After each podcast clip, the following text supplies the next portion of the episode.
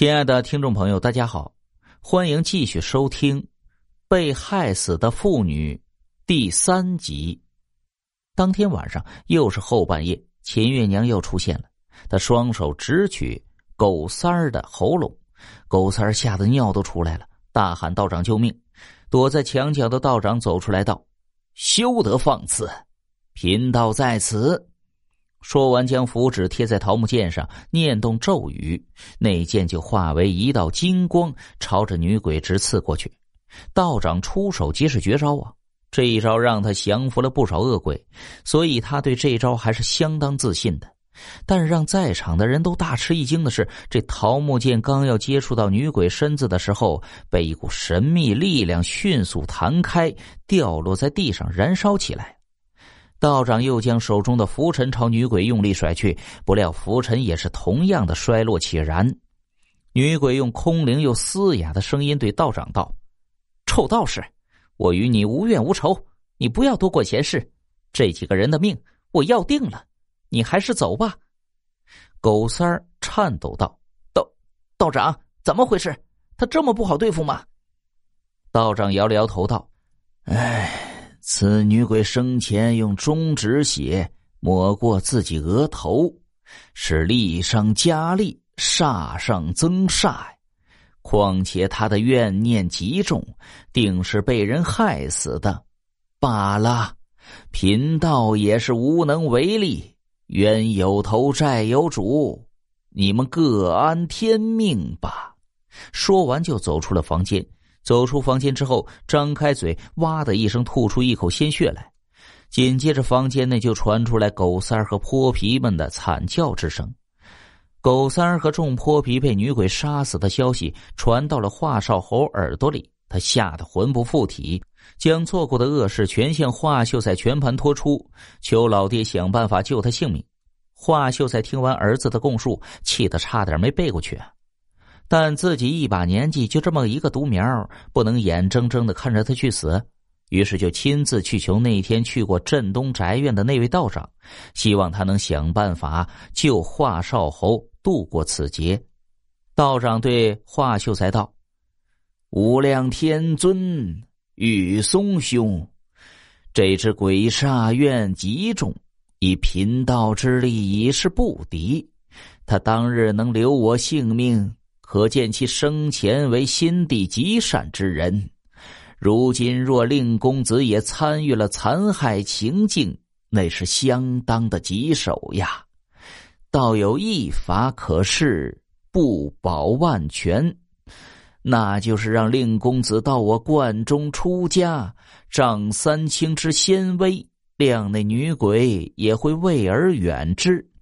以贫道几十年的捉鬼经验来看，再厉害的鬼怪，再大的冤情，也只有一年的兴风作浪时间。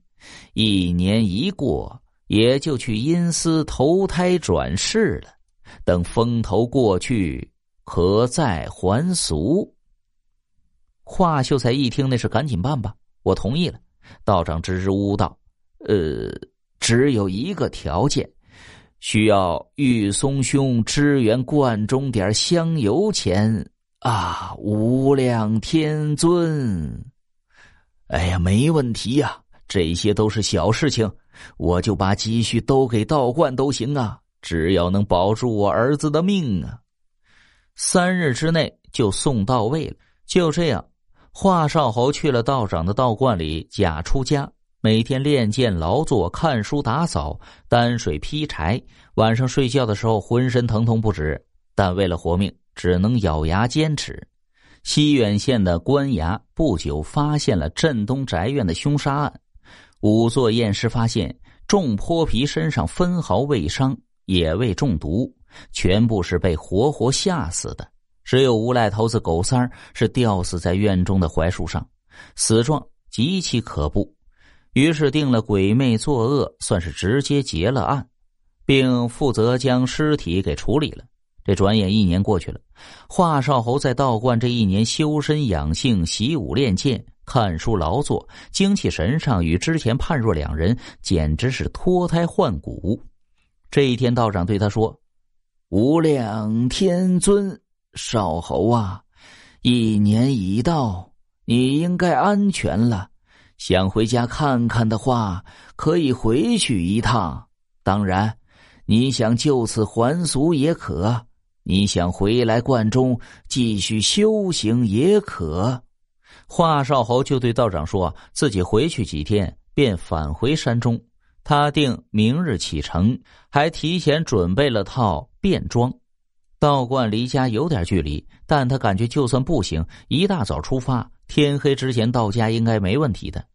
不料第二天他刚上路没多久，就突遇大雨，只得找个小酒馆避雨。由于许久未饮酒，他就找了个靠窗的座位，叫了几碟小菜和一坛酒，边赏雨边吃喝起来。心想等着雨小些，就继续赶路。这雨断断续续下到快中午了，他一喝二不喝的就把自己给喝高了，起来走路都是摇摇晃晃的。店小二劝道：“客官，虽说现在雨小了些，但雨天路滑，你还是醒醒酒再走不迟。”华少侯用手中长剑剑柄一指店小二道：“你，你给我让开！又想坑我房钱，是不是又想坑我房钱？”走在路上的华少侯三步一打滑，两步一趔趄，把剑当拐杖用，勉勉强强的往前赶。这样到天色渐晚的时候，他离家还有一二十里地呢。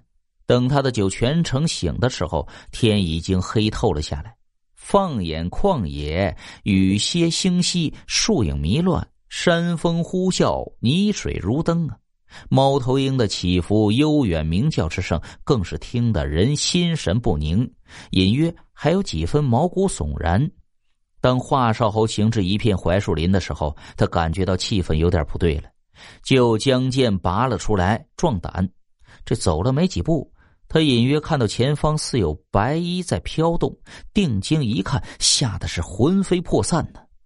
只见前方有一个白衣散发的影子在林间一上一下的在林间跳动闪现，面部五官扭曲，似乎还吐着一尺多长的红舌头。他再也绷不住了，妈呀！大叫一声，开始玩了命的往回跑。那鬼影就在后面追。边追还边说：“还我命来！还我命来！”华少侯突然想到一年前那个秦月娘，头发都竖起来了，裤子都尿湿了。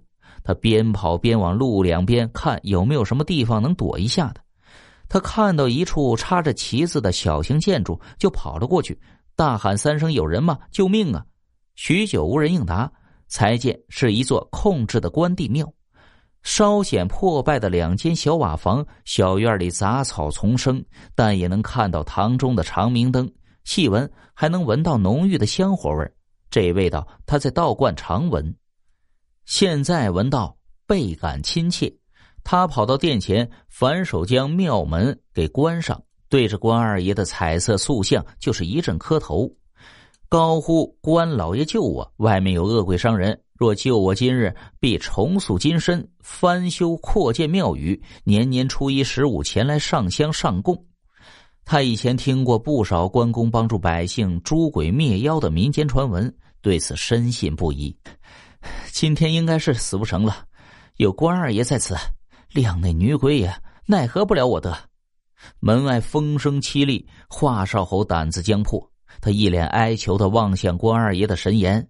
满心祈求关公快点显显灵灭鬼吧。隐约间，他看到关二爷是显灵了。只见关二爷将青龙偃月刀一横，左手抚须，对华少侯厉声道：“你这畜生，休再多言！你当日是如何残害这位姑娘的？今日就是果报轮回，天道昭昭，恶有恶报。关某不能救你，也不会救你。”我恨不得亲手砍了你！说完这些，华少侯再揉揉眼睛一看，塑像又不动了，还是刚才进来时候那种严肃神色。关二爷手中拿的还是书，不是刀。此时门被一阵阴风吹开了，白衣吊颈鬼进的庙来，竟俯身对着关公像拜了三拜，然后回头怒视着已经吓成一滩烂泥的华少侯。几天后，附近砍柴的山民进庙烧香的时候，看到被吊死在房梁上的华少侯，匆忙报官。官府通知华玉松前来认尸，华秀才老泪纵横，白发人送黑发人，直呼冤孽。后来这件事传到了道长的耳朵里，惊愕之余的他沉默许久，长叹一声。正在练剑的他，在青砖地上写下一首诗，诗曰：“善恶两念万事传，一端是魔，一端仙。平生莫为害理事，祸乱阴阳。”神难全。